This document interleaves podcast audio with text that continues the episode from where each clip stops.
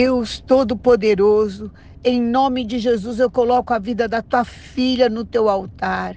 E eu te peço que tudo aquilo que se apresentou como uma solução, que veio para enganar, que veio para desviar o foco, toda a opinião, toda a situação de engano de, do inimigo está quebrada, cortada na tua vida em nome de Jesus. Quem dirige a tua vida é Jesus Cristo.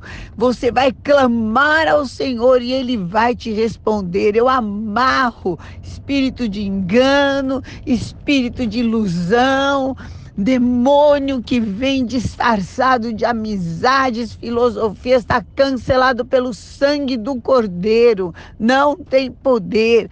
E eu declaro que você vai clamar e o Senhor vai te entregar nas mãos e anunciar as coisas grandes e firmes, maravilhosas, que você nunca nem sonhou ou imaginou, mas que Ele já tem preparado para a sua vida. Estão liberadas no nome de Jesus. Amém.